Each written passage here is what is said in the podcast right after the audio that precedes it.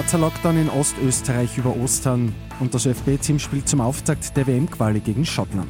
Immer 10 Minuten früher informiert. 88.6 Die Nachrichten. Im Studio Christian Fritz. In Wien, Niederösterreich und dem Burgenland kommt wieder ein harter Lockdown, aber erst heute in einer Woche und dann nur für sechs Tage. Expertinnen und Experten haben sich die Maßnahmen früher erhofft und für länger. Von 1. April, Gründonnerstag bis 6. April, das ist der Dienstag nach Ostern, gibt es also wieder Ausgangsbeschränkungen rund um die Uhr.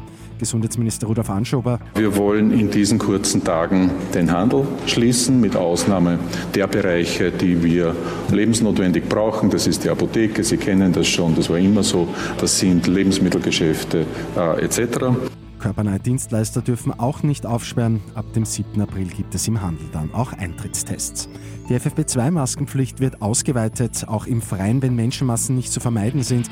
Ansonsten muss eine Maske in geschlossenen Räumen getragen werden, außer jemand ist allein in diesem Raum. Ausgenommen ist der private Wohnbereich. Österreichs Fußballteam startet heute in die Qualifikation für die Weltmeisterschaft in Katar mit dem Auswärtsspiel gegen Schottland in Glasgow.